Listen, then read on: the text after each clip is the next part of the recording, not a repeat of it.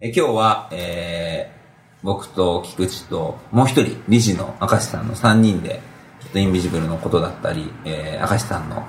やってきてる活動のこととかちょっと聞きたいなというふうに思っていますが。こんにちは、明石です。よろしくお願いします。ちょっと改めてじゃないけど簡単に自己紹介、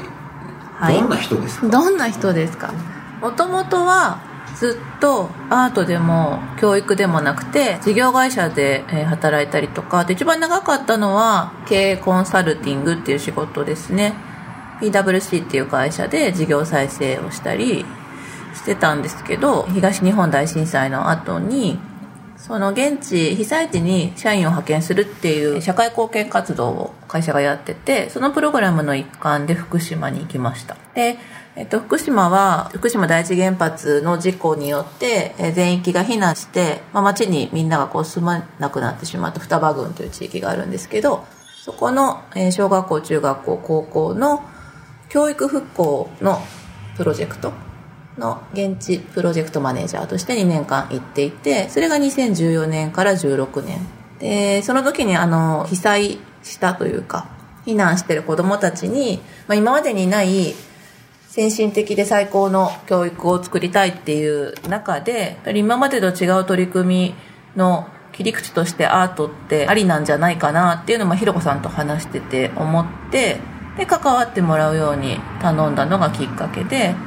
えー新しいカリキュラム作りとかイベントの時に、えーいろいろアドバイスをもらってたと。で私はその出向期間が終わって PWC に戻ったんですけどやっぱり教育のこととか子供のこととかにどうしても関心が移ってしまったので、えー会社を辞めて今は独立してまあ好奇心と想像力みたいなテーマで学びの場を作る仕事をしてます。会社作って今2年目？2年目。ヒロさんその一番最初に福島でやった時っていうのは本当に初めはこうなんか相談みたいな感じだった？そう全くもって相談で。私はそれまでもいろいろこう個人的にこう復興のボランティアみたいなのをやってたとか、自分も日本に帰って理由がうん。そうだったりっていう意味では、まあこう継続的に勝っていくんだろうなっていうふうに多分思いつつも、うん。やっぱり自分の地盤を固めなきゃいけないっていう状況でもあったんで、まあ、なんとなく片隅にあったっていうのがあってで多分妹にその話をしていて、妹も「お姉ちゃん多分こういうことしてるしあかしこういうことしてて合わせてみたらなんか面白いんじゃないかなっていうふうに多分、うん。多分思ってくれたことが多分そもそものそうですねきっかけなんだろうなとは思うけど、うん。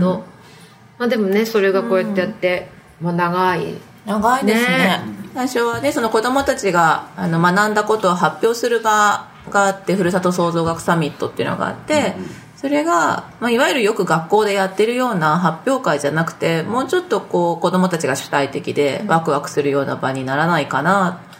っていうのを相談したところからうんうん。ですよね、そうそう。その時はこうアイデアをもらったりなんとなく場のコーディネートをし手伝ってもらったりってしてたのがだんだんこうコミットメントを増やしてもらうようになってそこからまた双葉郡との縁もひろこさんの方もより強くつながってくれてっていう感じですかね。なるようにしてなったって言ったら変だけど、うん。多分それが一つのこうインビジブルの授業にまで発展するっていうのは本当だね。多分こうね、うん。あのしたいなって思いはもしかしたらあったかもしれないけど、うそれが確実になるっていう何のうん。約束もないままね進んでたところもあるし、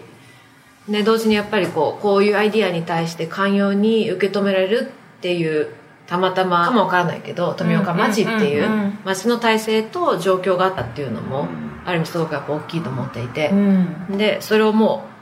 うある意味いろんなフィルターをかけずにまずはやってみようっていううん。っていうなんかこう気持ちのある人たちがその場にいたことで本当に始められたうん。プロフェッショナルな転校生のね、うん。授業であったりだとか。今出てたそのねプロフェッショナル転校生、まあ、ピンズって呼んでるのが、うんうんまあ、2人が本当に一番最初に福島に入って関わり出して生まれてきたプロジェクトだけど、ちょっと初めてねそのピンズって授業を聞いた人もいると思うんで、うん。実際どんなプロジェクトなのかっていうのもちょっと補足してもらいたいなと思うんだけど、まあ本当にこう簡単に言うとアーティストだったり職人さんだったりこういわゆるクリエイティブなことを使いながらそれをプロとして生きてる人を学校の中の一人の転校生として扱ってそこでまあ仕事をしてもらうっていうことが一つの目的であるのともう一つはまあ、学校っていう中にあるこう教えるっていう場の中でちょっと不思議な大人だったり多分通常見ないような働き方をしている人がそこにいるっていうことを見るっていうとか触れるっていう体験自体が、まあ、学びっていう形になった時に我々の中で言ってるそこには教えない教育っていうまた少しこう教える教育と教えない教育っていうカウンターな何か状況が起こることでもう少しこう総合的ななんか学びの状況だったり逆にアートっていうものだったりそういうクリエイティブっていうところのなんか力みたいなのが見えたらいいなとかっていうのはなんか思いながら今2年目に入っているプロジェクトだけれども、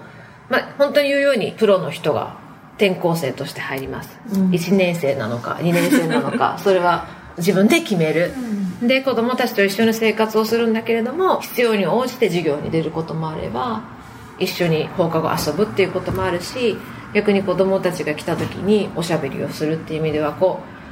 う非常にこう言葉にしづらい授業ではあるけれどもなんとなくそこの状況があることによっていろんな一人の子に刺さるような状況かもしれないし逆にみんながこう楽しめるような状況になるかもしれないしっていう意味ではまだまだ未開拓なプロジェクトではあるものの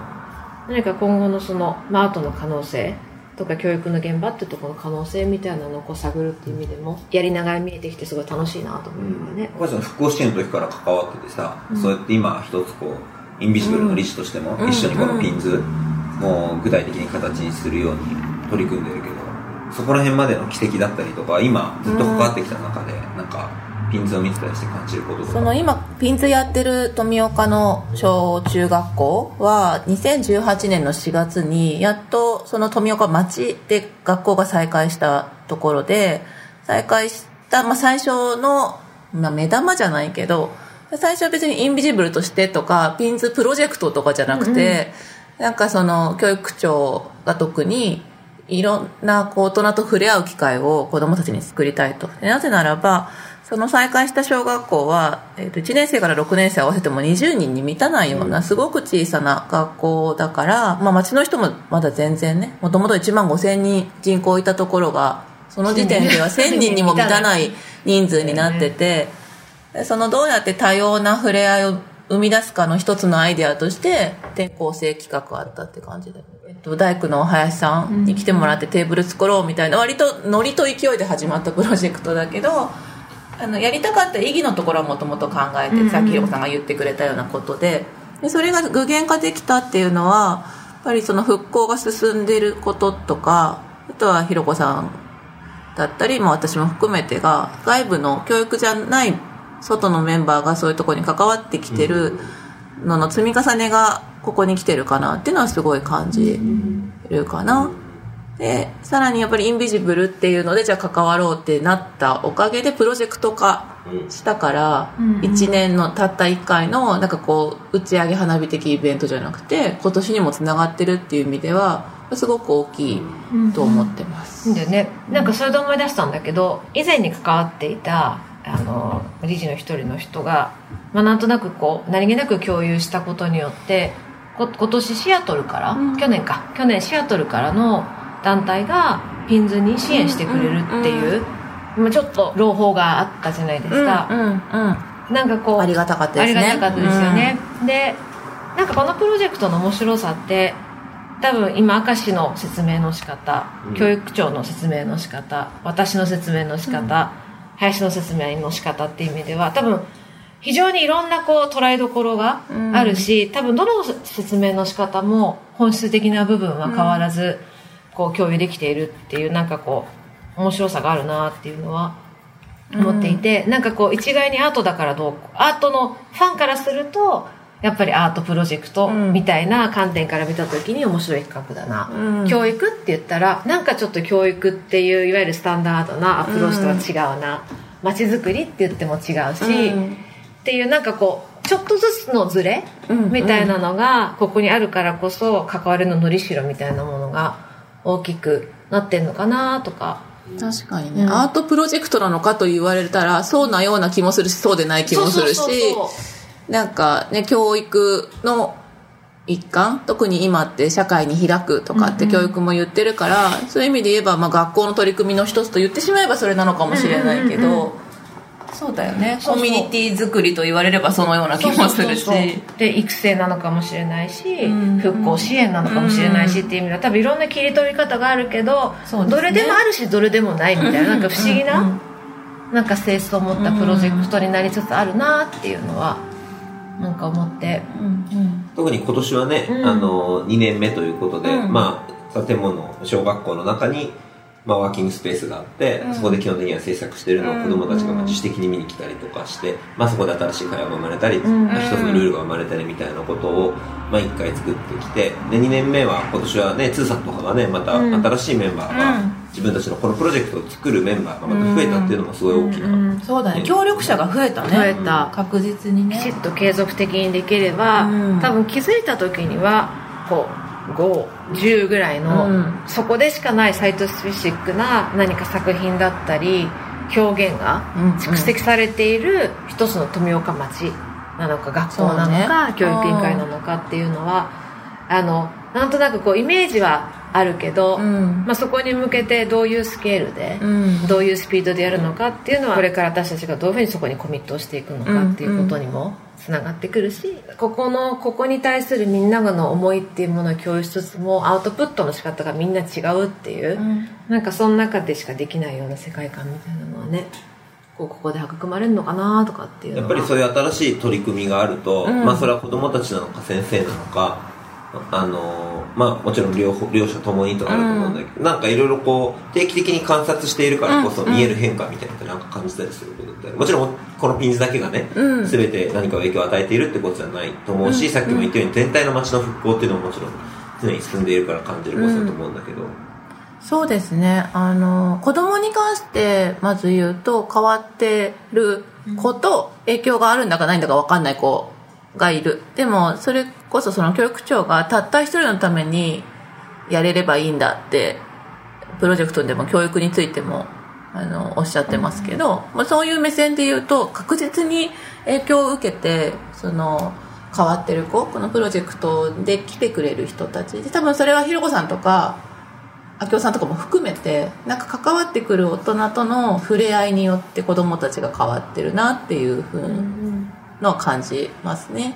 もう一個先生は確実に変わってて、やっぱり外を受け入れるっていうことの素地があんまりなないので別に富岡の先生に限ったことではなく、でもここまでこう定期的に入ってくる人たちっていうと単発で来る外部とはまた違って、関係性を築きながら外をこうやって、まあ、活用するって言葉が正しいか分かんないけど取り込んでいけばいいんだみたいな感覚は、まあ、去年に少しベースができて今年またちょっと変わってきてるかなという気はしますね。ジャジャーナルじゃないけどね。うん。こうやっぱり記者さんがこう彼らのストーリーを追ってるっていうのとはちょっとまた違う意味でうん。私たちもこう学校の成長と私たちの成長が伴走していきながらだからやっぱりこう接点もね、なん。かひろこさんだったか明石さんだったか言ってたことで子供たちが結構さやっぱ震災の学校だからさ、いろんなメディアの人とかさ大人の人が来てさ、まあ、ある程度やっぱり大人の人に会うっていうことはなんか慣れてる。慣れてる。ただやっぱりこのプロジェクトっていうのは初めまして話してさようならではなくて、ん。また来る。また帰ってくるっていう1ヶ月にさ、ね、ある程度いてでまた次の月に帰ってくるっていうなんか、うん。まさに転校生として通い続けているっていうところが一つやっぱミソなのかな。と、そう。味噌ですね味噌そこは、うん。なんか「また来てね」じゃなくて「いつ来るの?」って言われるじゃない、うん。でそれってすっごい大きなうん。差で、なんかもう来るっていうなんとなく前提の中、うん。いろんなことが行われてるからじゃあいいやまた次回に本返してくれればとか、うん。この話また会った時にしようみたいな、そうね身内感は身内感あるよね。特に子供たちからしてね。うん。それは大きな違いだろうね、なんかさ清もそれこそさこうもうちょっとアートっていうところでいつもじゃあどういうアーティストがいいだろうねとかって相談する時はなんかその秋夫の意見を聞きながらさだったらこんなのがいいんじゃんとかっていうふうに聞いててさ今回鴨くんうん。推薦したりとかしてんじゃんなんかまあこれからの未来のことっていうよりかはなんか自分の中でこうどういうアーティストがいいのかなと思う時にどんなこと考えながらアーティストを想像してる？まあなんか最終的に決めるのはさ、うん。まあこう合議をしていきながらやっていくから決定なく推薦を出すっていうことに立った時にまあ一つやっぱり今回鴨くんがどうですかって二人に提案させてもらったのはまずやっぱりシンプルに一人でいわゆる震災の後も自分があそこの場所に行ってなんか絵を描きたいと思っている、今描くっていうことを自分の中で大切な行動だと思ってそれもまあ油絵やっていうところにこだわってるところがね。で本人がやっているっていう行動だから、まあ、一番近しいかなっていうふうに思ったけどやっぱりあれってこうなんかアーティスト・イン・レジデンスうん。の場所であり、えっと、かつその、まあ、転校生っていう肩書きを課せられ何かすごい社会の中でも、いわゆるアーティストっていうポジションで働くのとも違うし、うん。なんか例えばその仕事として絵を描きに行くとか彫刻を作りに行って収めに行くっていうような受託の仕事ともちょっと違うような、少しこうある種自由な時間っていうことにもなると思うから、なんか対アーティストを見てた時になんかその人がアーティスト自身が子供とかの空間の中から影響を受けて、違う風に変わっていってほしいなっていうようなし期待は少し一つあるかな、うんでもう一個はやっぱりその子供にとって、えっと、職業の選択の一つとしてアーティストって言うとちょっとぼやけるかもしれないけど例えばこの前の林さんとか大工さんとか、で鴨くんもアーティストっていうよりも絵描きとか、うん。あのなんか自分の人生の辞書にない人に会えてほしいなと、ん。なんかよくわかんないけどこの人はこれでお仕事にしているんだっていそうそう。でしかもそれがすげえと、その技術としてすごかったりとかなんか子供のうちにどれだけ多くの職業と会えるかっていうのも、うん。あとこが被災地云々とかに限らず一つあの意味のあることなのかなって思うんで、まあ、そういう意味でその扱ってるメディアだったりとかっていうところを、まあ、前年とか前々年とかを一つこうマイルストーンにした上でこんなのどうですか？っていう、まあ、あとは本当はもうちょっとね今年こそもし次選ぶのは固めるわけじゃないけど性別としてはできるだけやっぱ女性がいいから男性2人続いてるなとか、今日この話をするちょっと前にさ、まあ、インビジブルの話していてその、まあ、見えないものを可視化するっていう話の中でここに当てはめていくとなんかその教育ってある意味見えにくいところを多分アートっていう切り口があって、まあ、可視化している活動でもあるじゃない？